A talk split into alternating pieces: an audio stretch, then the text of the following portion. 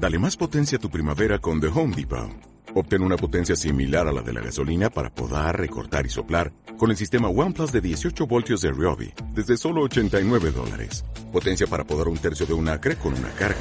Potencia para recortar el césped que dura hasta dos horas. Y fuerza de soplado de 110 millas por hora. Todo con una batería intercambiable.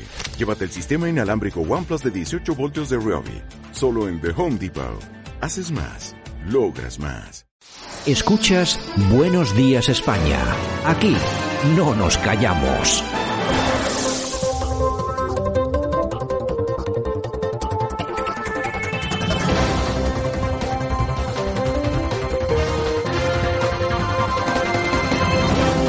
8 de junio 2022, ya estamos en nuestra portada de actualidad. Vamos a ver lo más interesante y vamos a analizarlo, vamos a dar una vuelta, vamos a cocinarlo un poquito como siempre con nuestro compañero, el profesor Sergio Fernández Riquelme. Don Sergio, ¿qué tal? Buenos días. Muy buenos días, Santiago. Pues un saludo, bueno, eh, que resulta que hoy hemos amanecido se producía ayer estas declaraciones, pero eh, hemos amanecido descubriendo que el ministro Escribá es racista. Eh, resulta que yo recuerdo cuando antes había algunos grupos, algunos políticos, incluso Vox, que decía, ¿no? Eh, los españoles primero, para el trabajo, para las ayudas sociales. Y bueno, y esta gente decía, pues que, oye, estos racistas. Resulta que se ha descolgado con unas declaraciones en las que asegura que los cuellos de botella en el mercado laboral se van a intentar cubrir primero con españoles. ¿Qué te parece?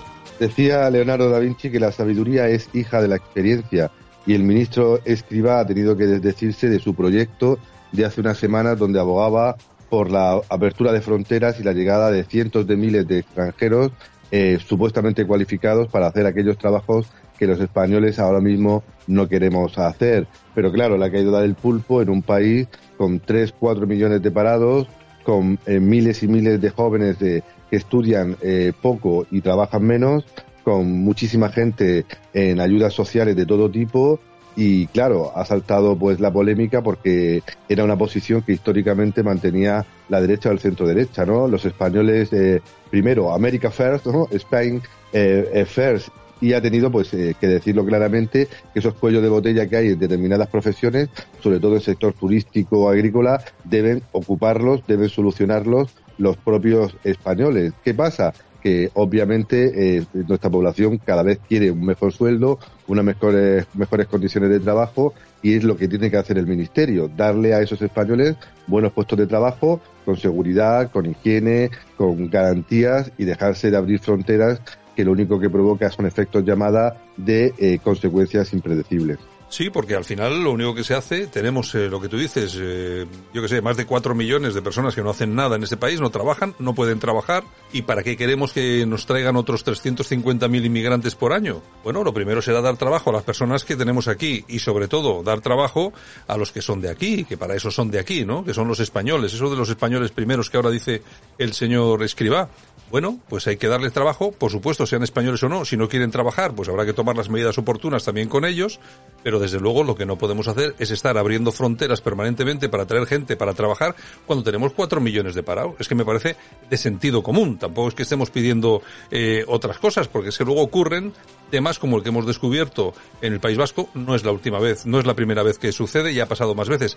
Nos enteramos de este caso. Imagínense ustedes los que habrá, porque un senegalés ha cobrado más de un millón de euros en ayudas sociales con 62 identidades falsas. El delegado del gobierno evita valorar ante los medios del operativo de la Policía Nacional que se ha saldado con 23 detenciones en el país vasco. Un millón de euros que se ha llevado un senegalés en ayudas sociales. Tú fíjate, Sergio, el control que existe para todo esto, como para estar seguros.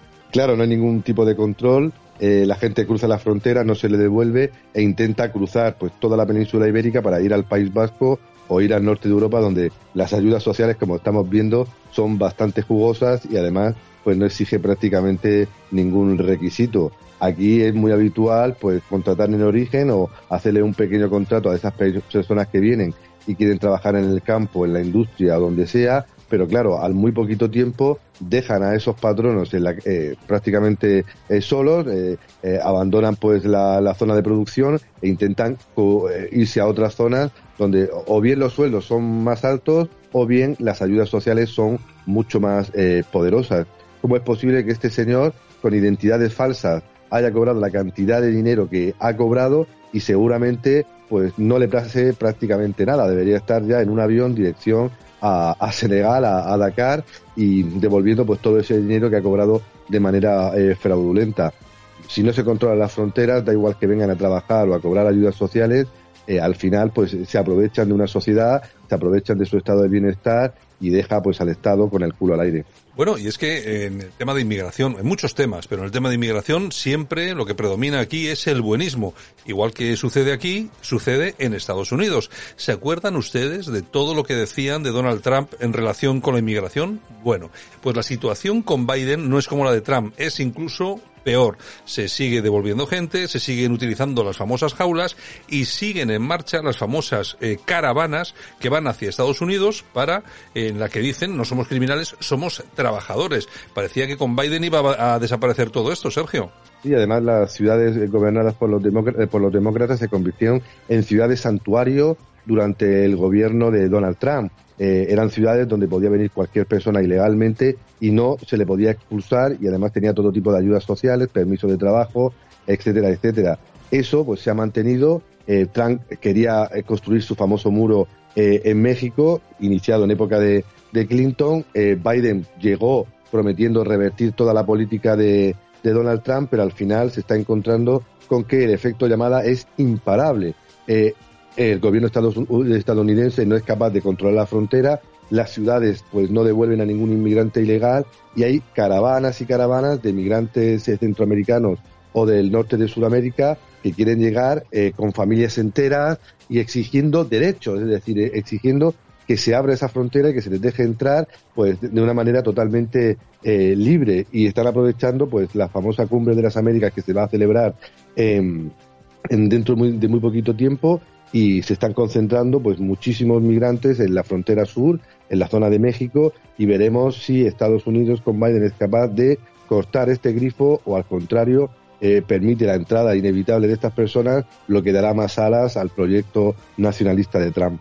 Bueno, y ayer nos eh, iluminaban con un debate, un primer debate en las elecciones andaluzas, nada nuevo sobre el terreno, la verdad es que hay poco que comentar, si, hay, si hubiera algo, seguramente las intervenciones de la señora Olona, que fue la que puso un poco la carne en el asador. El señor Juan Moreno, pues bueno, estuvo en su papel de presidente de la Junta.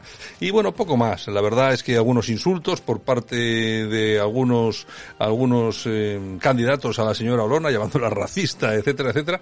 Pero bueno, la verdad es que, bueno, un debate bastante normal. Tampoco, tampoco fue más allá, pero sí que se habló de temas, algunos interesantes, los puntos de vista siempre los mismos, tampoco les vamos a, a ilustrar sobre ellos porque los conocen igual, pero se habló sobre todo, pues eso, del feminismo, de la violencia doméstica, etcétera, etcétera, etcétera, eh, cada uno defendiendo sus eh, lógicamente sus eh, propuestas. Y hombre ahí seguramente que la más seria fue la señora Olona. Pero claro es que hay noticias que nos hacen llamar la atención sobre este tipo de cosas y sobre todo que las quisiéramos ver reflejadas en nuestros políticos cuando hablan de este tipo de temas, por ejemplo, en debates o en plena campaña en Andalucía. Son unas declaraciones, me refiero a unas declaraciones que ha hecho una jueza experta en violencia de género que ha dicho que lo que ha hecho Amber Heard es dañino para las víctimas reales. Está hablando de la ex de Johnny Depp. Eh, se refiere lógicamente a que mintiendo ¿eh? y no se, no se consigue nada, excepto, claro, estos juicios en los que ahora se ha tenido que declarar insolvente porque no va a poder pagar a Johnny Depp, pero la verdad es que de eso se tiene que producir todos los días en España, Sergio. Claro, en España podríamos decir, Amber, yo sí te creo, ¿no? Y la verdad es que han sido muchas mujeres las que han sido la gran oposición durante todo el famoso juicio televisado entre Amber Heard y, Johnny Depp, las que han criticado con dureza pues a esta señora que, según dicen, eh, especialmente esta jueza y el, la sentencia que se publicó hace unos días, que ha manipulado pues todo el sentimiento en defensa del derecho a la protección de las mujeres con un, objetivo claro, que era el beneficio, el lucro eh, personal. Durante semanas hemos visto cómo el feminismo se ha eh, dividido profundamente y ha demostrado además que un hombre, por el mero hecho de ser denunciado, no es un criminal ni es una persona mala para la sociedad y no todas las mujeres dicen la verdad, al contrario, pueden mentir y utilizar pues eh, este eh, falsa protección eh, que le da pues la ideología para intentar sacar un, un, buen partido. La verdad es que ha sido una noticia eh, muy negativa para, para el feminismo y esperemos que esta eh, experiencia que se puede dar en Estados Unidos eh, también se dé en España, porque recordemos que Johnny Depp ha salido indemne del conflicto ha conseguido pues una indemnización y ha tenido el derecho a defenderse porque está en Estados Unidos. En España posiblemente no hubiera tenido ninguna opción de defenderse. pero ninguna además, la, la palabra exacta era esa. En fin, don Sergio, mañana regresamos. Un abrazo. Un abrazo.